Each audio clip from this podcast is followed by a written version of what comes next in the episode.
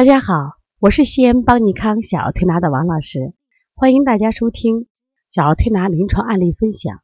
今天想分享的案例是一个十五十五个月的男宝老是趴着睡。这个案例呢是由内蒙古鄂尔多斯的小花朵跟我们分享的。他说啊，有一个十五个月的男宝伸出舌头，舌体暗紫色，然后舌苔却水润，舌苔发白，流口水，偶尔有腹泻症状，晚上睡觉是满床打滚。喜欢趴着睡，希望老师给出调理思路、调理疗程。其实一般来说啊，小孩满床睡觉打滚的话，我们都考虑有热象啊，就是热了以后呢，他翻来覆去，他早凉了，这种情况偏多。但是就这个孩子来说，我发现不是这样，为什么呢？他第一个，你看舌头是暗紫色，暗紫色呢，我们说紫呢。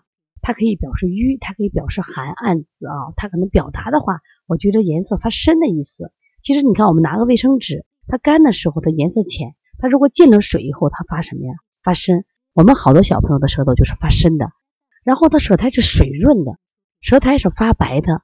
从这个角度来说，我来判断这个孩子应该是体寒的一个孩子。虽然流口水，到底是粘性口水呢，还是片状口水，他没有说。但是呢，他又喜欢趴着睡。其实趴着睡，我们常说脾胃不和，喜欢趴着睡。我们也见过临床中小孩这种脾胃虚弱的孩子，他好像趴着睡压着他就舒服。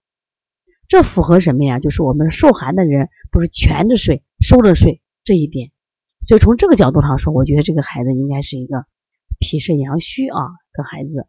那我们用什么样的思路呀？像比如说补肾阳呀、补脾阳、顺运八卦、顺运八卦，然后可以揉揉坤宫、揉揉艮宫。